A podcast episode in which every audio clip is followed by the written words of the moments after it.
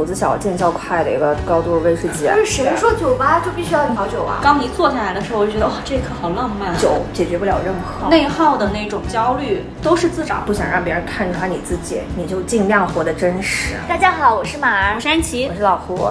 听见你说，朝阳起又落。龙门客栈的老板娘的感觉，小社会，小社会，社会的缩影。感觉你这里像一个人类学调研的基地，对，非正常人类那个样本研究中心。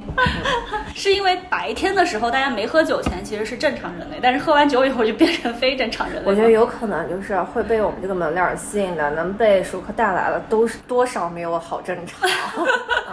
很多人都有梦想，就是开一家自己的咖啡馆，或者去大理开客栈。嗯，但是老胡是从毕业就开始开店儿。哦，我毕业工作了两年，然后才。开的店对，嗯嗯，但老胡虽然叫老胡，一点都不老，他跟我们差不多大。虽然我不老，但是我的人生糊呀。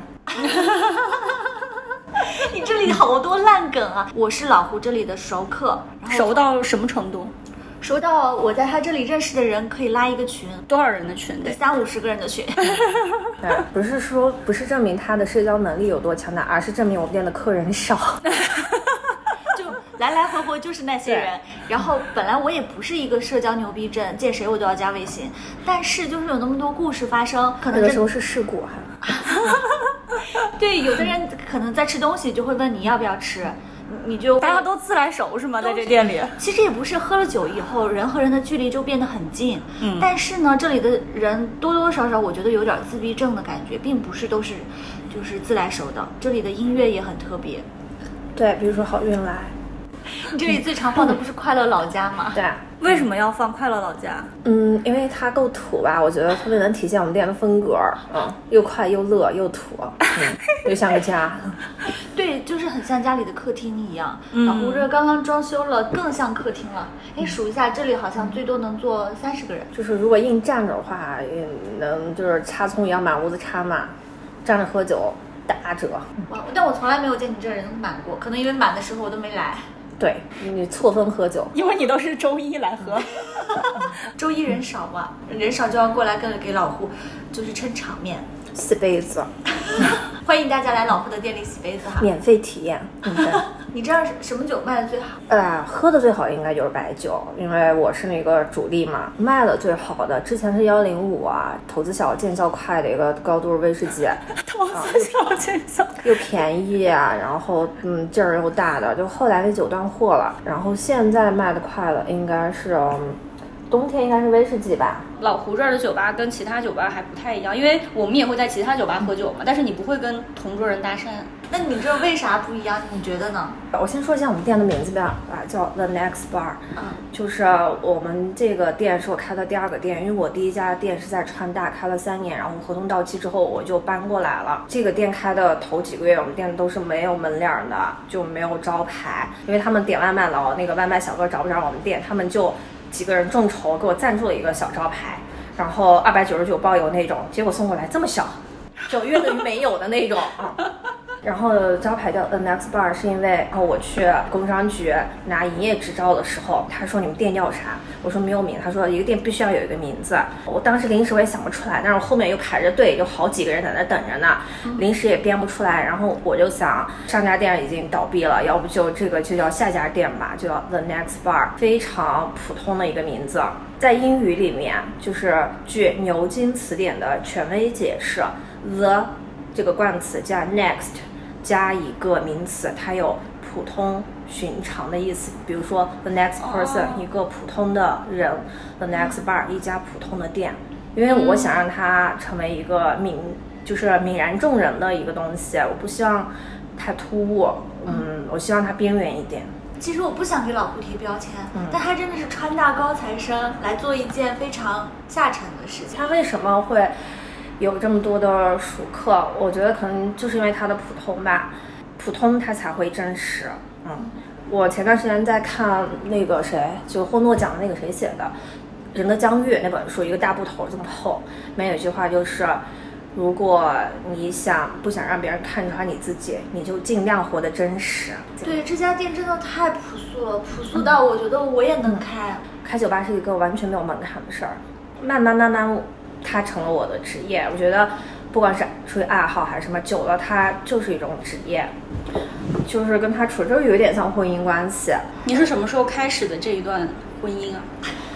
我是我们店新店老店三年，新店三年，新三年旧三年，然后明年是七年之痒，然后我是三年的时候才扯的证儿，就是我们店头三年都是无证经营，那你之前是开咖啡店的吗？咖啡店带一点酒，就是我有时候会吧台上会摆一些我自己爱喝的酒，然后熟客就会说喝的时候他们就想蹭一点儿，然后我蹭多了他也不好意思想买，然后。就导致我那吧台上的酒越摆越多，然后喝咖啡的人就越来越少，然后这个比重完全失衡，直到我不知道哪一天我就白天完全不开店了。你是因为自己喜欢喝酒才开的店吗？不是，其实我是，我觉得它就像感情一样，就就就是那种，你越喜欢一个东西，你越不会去选择它。反正我是这个这一挂的人。嗯。然后我当时是卖咖啡，我就觉得我不是那么讨厌，因为相比。上班，我更不讨厌卖咖啡这件事儿。我二十五岁之前是没有喝过酒的，几乎。然后有一个老外就给我带了一瓶精酿，一个荷兰的客客人带了那个精酿是《地狱与诅咒》的过桶版，然后就瞬间就爱上了。然后还有一个客人给我带了一瓶威士忌，就是雅过来的原酒，我特别喜欢那个酒，然后就一发不可收拾，就开始，然后慢慢慢慢就开始卖酒。其实我卖酒是一个很随机的事情，就是呃，我对酒是一见钟情，但是我开始卖酒可能是日久生情。哇，那你平时还是喝挺多酒？对，嗯。嗯，每天都喝。对，呃，几乎是每天喝，然后有的时候品酒，有有的时候喝酒，有的时候酗酒。我是去年才来老胡店第一次，来的时候就看他面前摆了五瓶歪嘴，然后他已经喝多了，然后站在那里，大家都随便拿酒，也不及时收费，我喝完酒就走了。那第二天他会给我发账单。那你是你你你你是会记得大家都喝了什么酒吗？如果你自己也喝大了，我是肌肉记忆，我我其实有时候喝多了，大家看不出来。我可能喝到什么第几杯的时候，我已经断了。但是第二天，据大家所说，或者说我看监控，我在正常的收摊、洗杯子、倒垃圾、锁门儿啊，就这全靠本能、肌肉记忆。我觉得本质可能还是因为穷吧，导致我的就是肌肉记忆就是那种打工情节深入骨髓。然后明明你是卖酒的，结果你老拿免费的酒来给大家喝，然后就是这种不赚钱的事情做的特别多。还有活着就是追求个性价比嘛，以最小的代价，然后最快活的活着。你开店不就是赚钱吗？你为什么会？对我开店就是为了赚钱，我不是为了什么，嗯，所很多店老板标榜我热爱什么，然后我有什么情怀，我不是。可能我比较低欲望吧，我活着的成本比较低，我最大的一个支出就是喝酒，然后下来就是比如说买书、看剧、看现场、看演出、看画展这些，就其余的什么买包包包 香水，我从来几乎不买。老胡家的酒的性价比真的很高，嗯啊。像威士忌的，在他家只要三十八到九十八一杯，是希望来的人也感受到这家店的。因为我本身就是一个酗酒的人，然后还有我们店其实也没有多少服务。你看人家卖。呃，格兰菲迪十二年卖个八十八、九十八的，因为人家服务到位呀，人家这西装小领结一打一进去，凳子给你一拉，嗯，小姐姐什么什么给你称呼着啊，就人家我觉得值那个价啊，就花里胡哨的那个鸡尾酒点火的干嘛的那种，给你什么翻跟头干嘛？哎，没有没有没有那么花哨啊，那些一轮下来，我觉得值那个钱啊。嗯，我们这儿还师傅还自己洗杯子呢啊，羊毛出在羊身上了，就更像客厅了。就更像是你去朋友家里边，然后大家就可以随便喝到醉，然后你需要有倒一杯酒的时候自己去 自己去拿，然后自己洗杯子。对，老胡最好笑的一点是他晕车，然后他一般会闪送把自己送回家。喝完酒打车就很容易吐，就只能叫个闪送，然后好几次都是。啊，闪送师傅进来了，取件码多少啊？你取啥？取人。我说就是取人。他说谁？我说我。他你说啥啊？就经常这样。他有一次有一个闪送师傅，他拉我，就是他们闪送师傅成都的有一个群，然后他之前听说，经常有他那个小伙伴把一个女的从一个酒吧拉到另一个酒吧。他说我之前一直以为是个段子。就这里的奇葩事，这听起来太像个段子了。对，真的特别多。有什么货拉拉拉拉布拉多？他这里有一幅油画，嗯，上面画的是一个谁来着？然后老胡说是他舅舅，把我笑死了。我第一次问我说老胡这是谁呀、他说我舅舅，为什么要把舅舅的话放在酒吧里？是个意大利人，不是舅舅的。中世纪的哦 那种。所以最开始最开始有一个客人，他是话贼多，跟我聊什么聊话聊这个聊那个，你这个话是谁谁谁一直问，我实在是不想回答他，我说这是我舅舅，就以后再往那儿谁问我，就说我舅舅。你最近的状态怎么样？都是合同效不？喝一休一，就是 喝多一天，然后不喝多一天。对 我以为喝喝一休一的意思是喝大一天休息一天，你是喝大一天不喝大一天。那喝酒是你真的很感到很快乐，想喝？我最开始其实挺喜欢喝酒的，比如说我刚开始做咖啡嘛，我觉得做手冲啊那些就是一种味蕾的打开，我很喜欢体验那种就味谱的变化。然后刚开始喝精酿喝威士忌也是，但我不知道哪一天开始啊，就越喝越多，然后就量变引起质变。有那么一段时间，我是在酗酒，但是酗酒酗酒的吧，就是好像你对酒的这个喜欢的程度有可能会下降，也可能是比如说你喝的酒比较多，你在酒花上标记的你喝过多少种啤酒，就是你的耐受性在增强，然后你喝过的同类项会增加，然后它给你的经验程度会降低，嗯，那个幸福的阈值就被拉高了，就很少有喝到那种再让你兴奋的感觉，有的时候就是图个大家在一起喝的愉快，但是我很少喝那种业务酒，就是比如说有个客人他来，然后他说来，老板就陪着一起喝一个嘛，就是我会瞬间觉得杯子里的酒不香了，嗯。就我不能出于这种目的去喝酒，打工酒那就是。对，我感觉如果遇到那种人，老胡会垮脸。嗯就是请您出去对啊 他不会，他会用最丑的杯子。对 对，最丑的好杯子可爱啊惩罚他。但其实客人自己根本不知道他用了最丑的杯子，但是老胡自己心里会得到一种满足。这是我观察出来的，老胡没有告诉我。对对对，你你发现了，还有有的客人，我送客的时候会变，我给有的客人说的是再见，也就给有的客人说的是拜拜。再见就说，哎，我很喜欢你，我们可以再见面。啊然后拜拜就是拜拜。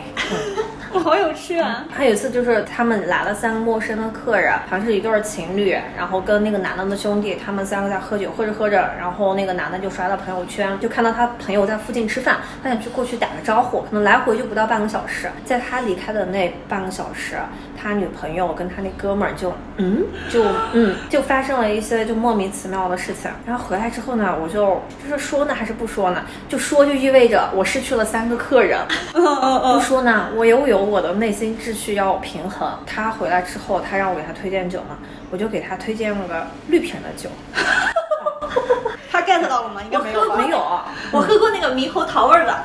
嗯，但是你就是通过这种小小的事情平衡了一下自己内心的秩序，对但是就是我提醒你了，但是我又没提醒那么明确。对，你怎么这么可爱啊？其实我觉得还蛮值得学习的。我突然觉得，就是因为你在生活中经常会遇到一些。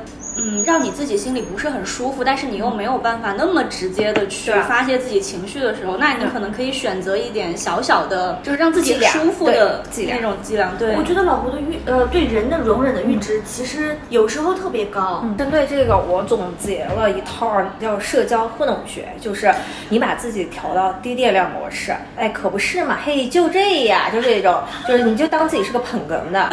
其实我压根儿我就在想别的事情，我在就在想我待会儿喝啥，我待会儿点啥外卖。你那个也是肌肉记忆吧？应该。对，嗯。就是到了某一句的断断口的时候，你看哦，就是这样啊。因因为你知道，喝酒的人其实他不太不太在意你的反应，你说啥他都会继续说起早。他是一个单向输出。嗯对对对，你一开始就这样吗？还是锻炼出来的？锻炼出来，一开始其实我的社交压力是特非常大的，可能就是我有段时间酗酒，就是因为我觉得社交压力太大了，别人说什么我根本接不住。还有一个就心态的调整，就是你把客人当主人，然后你的心态调整成一个客人，就主随客变，不对，客随主变，客随主变对对对，嗯，嗯这样你会活得很轻松的，你知道吗？他们还会帮你洗被子。你有什么完全不接待的客人吗？前段时间就我们那有个差评，我让你看啊，我还回复了他。给你念一下这个。店上女的接电话说正在营业，我已咨询他家挂网上的九九双人套餐，他马上说没有这个。我说没有，为什么要把优惠挂网上？他说他们关门了。让他回复是套餐有，也营业，只是不接待你。君子不立危墙。对于毫无礼貌、高高在上的通话语气，我当然有有拒绝的权利。行有不得，还望反求诸己。哇，是因为他来打打电话的语气特别不好，是吧？对我感觉那个人像是喝醉了，或者说是整个有点那种人格不太稳定的样子。然后第一句话就服务员怎么怎么怎么样，有一种就是上帝视角跟你说话的那种，非常的不舒服，让我觉得。然后我就说不好意思，不营业啊。嗯嗯嗯，感觉。我第一次看你大众点评里的评论，有人说酒吧老板娘超漂亮，婴儿肥的那种，然后给了一个差评，我 给了一个啊中评，两两星半。他说他说店里不做调酒，不做调酒，不做调酒，重要的事情说三遍，估计是老板娘怕砸了生意。但是不是他那个店里本来就是叫精酿酒吧吗？就没有。不是你做不做调酒，这是这是你管的事儿吗？调酒是基本上做的，啊，鸡尾酒吧。还有 还有就是，这是一个常客多的店，外人来店的第一回难免尴尬。店里的酒单基本是洋酒和精酿，没有复杂的鸡尾酒单。这个也是只给了三星半的。对呀，那你要喝鸡尾酒，你就去鸡尾酒，你随便一杯什么长岛冰茶、摩吉头，你卖八十八，这不符合这个。The next bar 的那个呃价值观，价值性价比，就主要也不是，我觉得没那个金刚钻，就揽那个瓷瓦活儿，自己调一调喝得了，就没有到能卖的地步啊。不是谁说酒吧就必须要你调酒啊？你觉得酒对你意味着什么？因为我也不喜欢社交，就是我会对于社交有很大的压力。但是呢，我上大学那会儿吧，虽然不喜欢社交，但是我又想社交，你知道吗？那个很。很奇怪的那种点，然后我那会儿还自己组了一个那个，因为那会儿在国外留学嘛，然后就组了一个。在巴黎吗？对，当时我在那个呃中华人的一个网站上面发了一个帖子，然后组了一个几百人的群，然后我就是那个群主，我一个社交恐惧症的患者，我就当了一个几百人的群主，然后呢就组各种各样的局让大家出来玩儿，因为那时候就是没有什么新朋友嘛，然后出来玩儿呢你怎么？所以那会儿就喝的很多，因为那会儿我们几乎，比如说六七个人的局，我们能喝三瓶芝华士，就到那种程度。然后现在就完全酗酒了。对，那会儿是比较喝的很猛，喝酒能够帮你打开一点你的那个墙，就你平常会有那种隐形的墙在那儿，但是喝酒的话会让你觉得，反正我喝酒了嘛，就是大家也不会特别在意你的那个状态。所以就是喝完酒以后没有心理压力，怎么表现你都觉得别人可以接受，对，别人可以原谅。喝酒算是一种借口。嗯，你们喝酒呢？因为你喝酒也喝的蛮多的呀，现在喝酒世家，全家人都特会喝酒。我有这个基因，我也一直在控制喝酒。我觉得喝酒会误事儿，嗯，比如说会让我迟到啊啥的。然后喝酒也伤身体嘛，而且对眼睛不是很好。但是喝酒对我来说，首先它助眠。所以我现在都以喝红酒为主，而且是晚上喝一点儿。然后其次是喝酒对我来说是一个情绪的容器。哎，是谁的 IP 来着？因为我是一个情绪化特别严重的人，嗯，然后喝酒会让我把这种情绪释放出来，嗯，所以喝酒对我来说就是一个释放情绪的这种通道。如果不喝酒，我的情绪就释放不出来，我就压得慌，嗯。然后我特别羡慕老胡店里有的客人。喝完酒以后就睡着了，然后趴那儿。哦，我就是那种靠墙，我就是典型的喝大了就睡着的人。我不是，我喝酒喝嗨了以后就会话特别的多，特别的嗨。我一直很好奇这一点，就是酒精对于人类来讲是像我们大家都感觉到的那种是一个释放的出口吗？据我观察，我们店那些喝酒走量的客人，他们最大的一个特点就是，首先经济上过得去。就是喝精酿其实是一件不便宜的事儿。第二呢，就是精神层面会比较感性吧，容易沉溺。没有酒精，他们也会沉溺于别的东西，上瘾体质。我之前好像看过一篇报道，不是你控制的，是基因控制的。我就是易上瘾体质，我喝咖啡上瘾，喝酒上瘾。我是对东西所有东西都上头慢，对酒、对人上头都很慢。因为我感觉老胡是一个情绪。就是比如说你，你在我这儿的话，我看见你的情绪就是一个心电图，就而且是那种就是，感觉就是要使颤了的那种，就是这样的，就是波动非常大的，要崩掉的那种。对，就是感觉那个机器都承载不住的那种，就是他的情绪就是非常明显的起伏。嗯。然后老胡就是因为我跟老胡接触两次，我感觉老胡在我这儿就是属于那种很像那种心衰的那种病人的心电图，你知道吧？就是很缓。嗯。然后他几乎不会有太大的那个起伏，甚至他都不能，他都不是那种心电心电图那种有波峰的那个顶值，他就是很缓波浪的那种小小的波浪那种感觉。我觉得可能就是我做很多事儿就图安全吧，就是我觉得不安不安全的东西，我不熟的酒我是不太敢大量的喝的。我也是。然后我不熟悉的地方我是不敢喝多的。然后我也是，呃我就不熟，我对它没有预判，或者说是它是一个高风险的一个东西，我不会去选择。嗯嗯啊，就是自我保护机制是非常的完善的。特别想听听其他人的故事，是因为很多人是比如说 LGBT。然后也有很多人比较失意，大家在迷茫，然后拿出自己的问题过来探讨，所以这就是一个树洞。哎，我也很好奇一点，就是有没有那种日常生活中可能也没有什么太多朋友，然后呢，他就是把这里把老胡当成一个我自己唯一可以通过酒精去社交的朋友，然后天天拽着你来聊自己的事儿的那种人。可能就是在他情绪大，喝了点酒，他有可能会这么想。但是我觉得冷静下来，事实可能是这里其实并不是一个树洞，它像是一个寄存处，就是你来了之后，你的情绪包袱你放到那儿了，但是你走的时候，你还是带回去了。因为酒解决不了任何，我也解决不了任何，它只是你寄存在那么几个小时，你仿佛轻松了那么一会儿。嗯，就是把他的那个包袱稍微放了放，对。然后，但是他走的时候，他还是得把那个包袱带走。你该面对的还是要面对。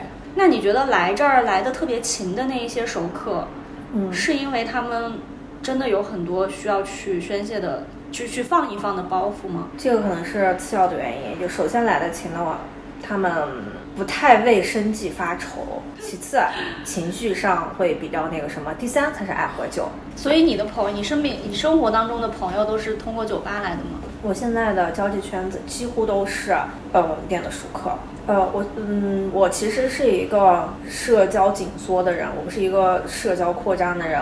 我活在豆瓣上的一个人，白天几乎不社交。这个应该是我很多个月以来的白天的第一次社交。我所有的社交都集中在晚上，然后我的线下社交几乎都是跟我们店的熟客。嗯，你怎么跟人家交的朋友？都是都是别人先破冰跟你。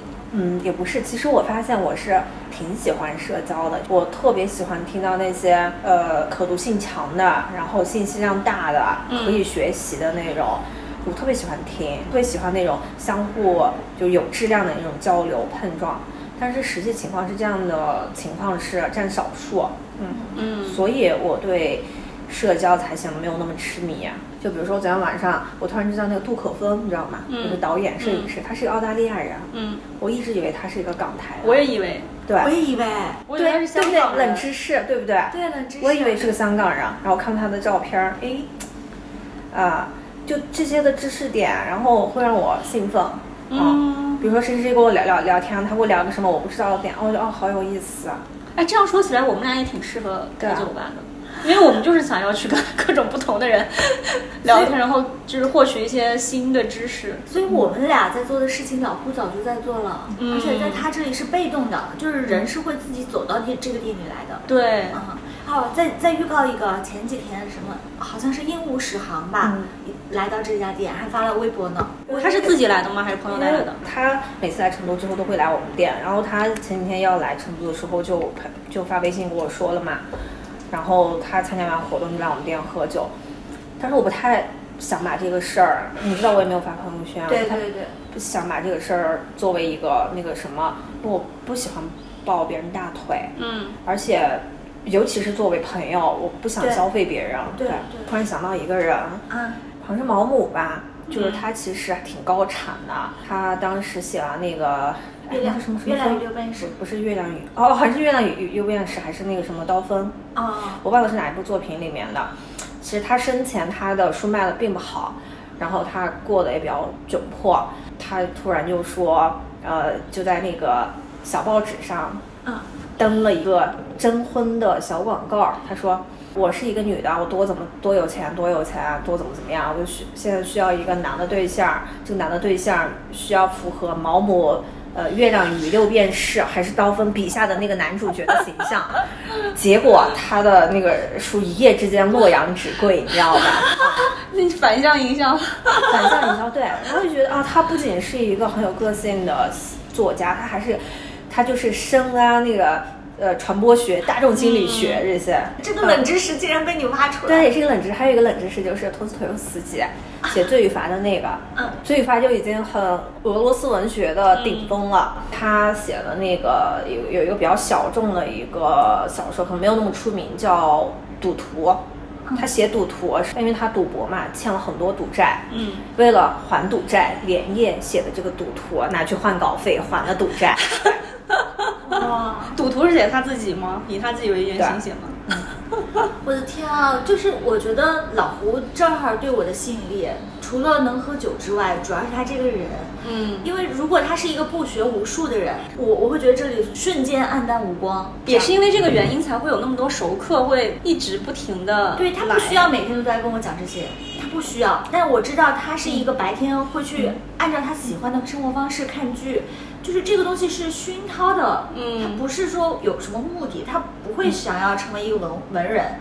呃成为一个大家，成为一个作家，或者成为一个什么样的人，这这是他的一个 lifestyle 生活方式而已。嗯，他就活成了跟这个世界完全割裂开，他不会去考虑什么山姆会员店，然后不会去考虑什么元宇宙、比特币，不会去考虑疫情的影响，然后不会去考虑那那种什么房地产涨价了，什么商业呀、这些东西都不在他的生活世界里。然后大家会带来这些信息给他，他会有所甄别，然后这种感觉特别的羡慕。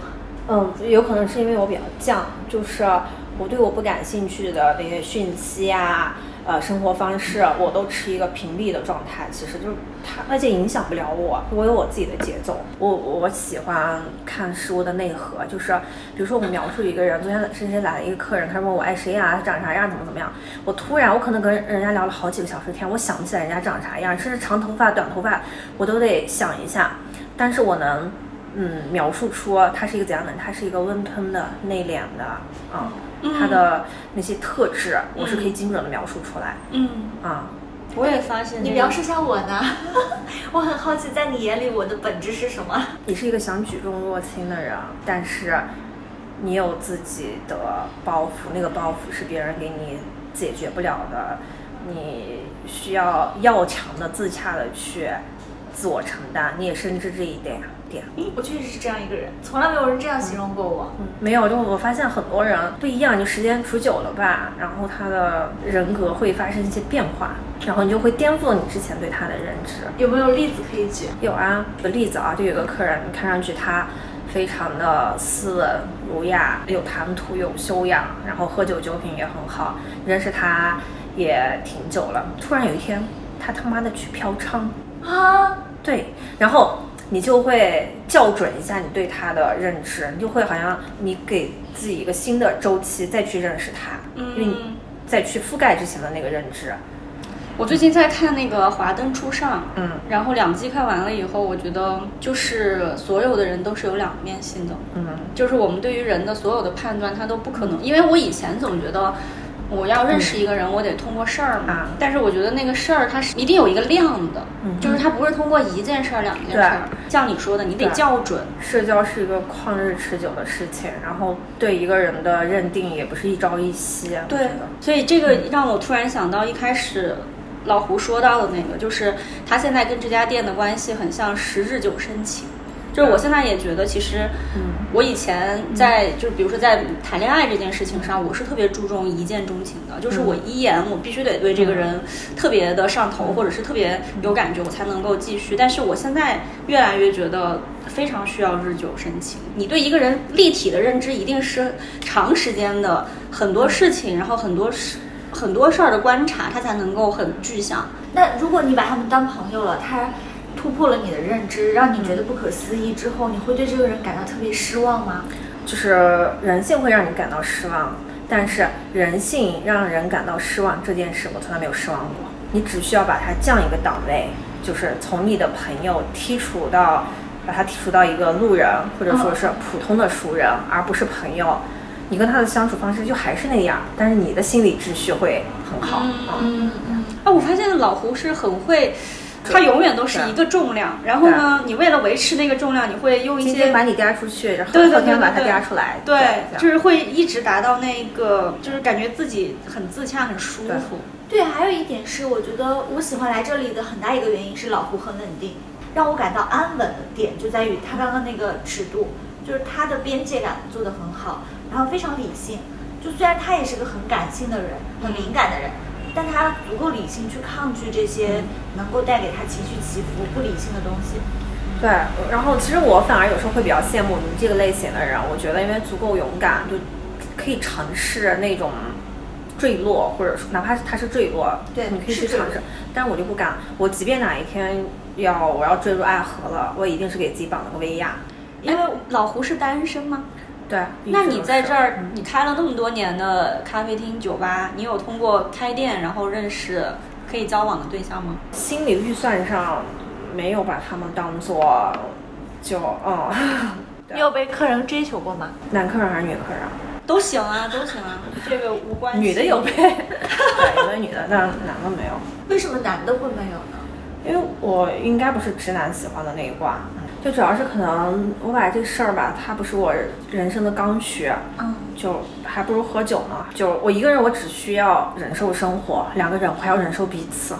嗯，这点我特别理解老胡，就是我们给人一种百毒不侵的钢铁直女的形象，就没有来撩的，就来撩的人一定会碰壁。你在店里面会有那种感觉，这一刻非常浪漫的时刻吗？就我刚刚其实进店的时候，我在这儿刚一坐下来的时候，我就觉得哇，这一刻好浪漫啊！就是因为你能看见外面的人都在嗯路过，然后又是大白天的，对，到这儿俯视众生，睥睨傻逼，对，然后就觉得坐在这一刻，就是这个下午好舒服。这种，你你在这个店里面会经常有这种时刻吗？嗯，偶尔会有，就比如说浪漫，我喝到了一个让我惊艳的，我觉得味蕾有被浪漫到。然后我听到了一个什么样的观点？觉得哇，原来还可以这样。然后我看到了一个男生，他是，比如说我看到一个男生，他穿的有板有眼，很那个呃严肃正派的一个人。我突然看到他那个脚踝露出来的袜子上面有一个小熊。啊，我也觉得那个很可爱。虽然我们店客人少，但是精神分裂的多，经常显得人多热闹。每次都是进来一个，一个人俩。对。有没有那种刚开始来的时候心情特别好，喝完了以后不开心的走的？有吵，有差点吵起来的，然后我就会去调停，维持秩序，纪律委员。嗯，有一次就他们喝酒喝着，两个本来喝的好好的，就怎么着就有点闹的，就你倒他，他倒你，就弄起来了。我在下面打酒，然后什么？老师，不是老师，老胡，你看，你看，就那种，就特别像那种幼儿园的小孩。老师，你看，他打我那种。有没有那种让你害怕的时刻？我觉得让我恐惧的都是那些比较宏大的命题，就比如说你怎么对抗虚无。在店里遇到的一些不可控的事情，不会让你产生恐惧，你会觉得这是顶多会焦虑呀，嗯，无无奈呀这种。你现在还焦虑吗？我时常焦虑，对。所以对你来说，白天更多的时间你是不知道怎么支配。我白天有很多时候是一种修复，就比如说我头天晚上喝酒有身体的损耗，有情绪的损耗，嗯，社交损耗这些，然后我白天就需要去修复，然后就像你睡觉一样，我可能需要就看书、刷剧去。就一点一点点恢复过来。那那如果同龄人的事业有成、家庭幸福美满，会给你造成同柴压力吗？因为每个人的价值排序不一样，很多人他可能会把呃婚姻啊、金钱呀放在首位，呃，我这个是比较排在比较末位的，所以完全不会。你你排在前前面的东西是什么呢？首先是个人价值，我该以怎样的方式活着，该以怎样的方式跟世界对接。这个是排第一的，其次可能就是家人啊、健康呀这些东西，再次可能就是金钱、物质，就是它是我前两位的一个保障。对，其实我觉得老胡像是把这块地圈出来，是他一个安全领地，就是圈起来像孙悟空被圈在这个圈圈里，我就觉得很安全。但走出来，这个世界有太多不友好。嗯，对，说到这个不友好，我就觉得人和人或者是团体跟团体之间的运营呀什么，应该像星球、像宇宙一样，就是咱们在这个小体系，你在那个小体系，偶尔可以什么彗星撞一下，但是各自有各自的运营轨道。嗯，就比如说，因为我希望这个世界它是呃各得其所、各得其乐的。嗯，我的同学他喜欢家庭生活，他喜欢生孩子。他如果觉得生十个八个孩子对他来来说是一种幸福感，那么恭喜他，我祝福他啊。如果一个人他就觉得，啊、他就活得像苦行僧一样啊，别人看看他苦哈哈的，然后他又特别的呃自律清苦。他如果觉得那样安心，我也恭喜他，祝福他啊。像我这样的人，如果我呃活得那个自洽，就是那也挺好，就相互不打扰。我我不是我不是说就不是他的价值排序就是错的，然后我的就是对的。但至少他不要来侵犯别人，嗯，不要去恶语相向，不要试图去改变别人。对，尊重他人的命运。我一开始以为我们今天会聊很多的段子什么的，但是其实今天我收获很大。我感觉我很多时候的那种自己的内耗的那种焦虑都是自找的。你会以为是外界给你的，但其实不是，那都是自找的。就是外界给到你的、看到的那一些压力，其实你是有办法去规避掉它的，只是因为你自己不够坚定，你也没有找到一个方式去规避掉它，所以你自己变成内耗了。其实真的没有必要。我觉得老胡是让我看到了这个智慧的。嗯，是。我觉得可能，我觉得倒也不是智慧，可能就我也没有主动的屏蔽，或者说是呃，就调试自己的内心，就只是很多，比如说有一个人他在我面前说他最近买了什么什么，提了什么车，买了什么房，就。他的信息点，他可能是属于一种炫耀的心态，让我夸一下他，但是我完全没有 get 到这个点，嗯啊，嗯我只 get 到了他可能就是他们家有没有嗯那么大的房，你给家里安那个书柜了没有？我可能在意的是这些点啊，嗯他那些点就完全走不进我的心里啊，嗯嗯嗯，我的情商也低到就不会去附和一下，哇，买房了呀，牛逼，就不会这样啊，因为压我发现看不到，我发现我在就是我我也有很强的社交洁癖，嗯但是我的那个社交洁癖是在于我也很讨厌那种没有吸收的那种聊天，就是我有很多我想要去听到的新鲜的东西，但是如果你一旦让我的这一次社交非常无效和特别对低效的话，我会觉得很焦虑。但其实我发现老胡其实没有把这个东西变成转化成自己的焦虑，而是说我用另外一种方式把它给度过去了。就这一点，其实是我觉得要学习学习的。然后我非常庆幸的一件事情就是以前对我不重要的事儿，现在对我依然不重要。老胡真的没有做任何营销，你想想，他开店已经快第七年了，他不去找任何网红 KOL，不做任何的话题营销或者推广啊什么的，这个真的太难得了。所有的事情在马尔的眼里都是可以营销的。这个世界现在真的进入到一个消费者社会了，嗯，没有营销很难存活。他也活得挺好的呀。那是因为老公没有欲望，对，欲望足够低。所以我觉得人要舒适，让自己内心舒适，就是要你的欲望和你能做到的事情，它得尽可能的对一致，它才会舒适。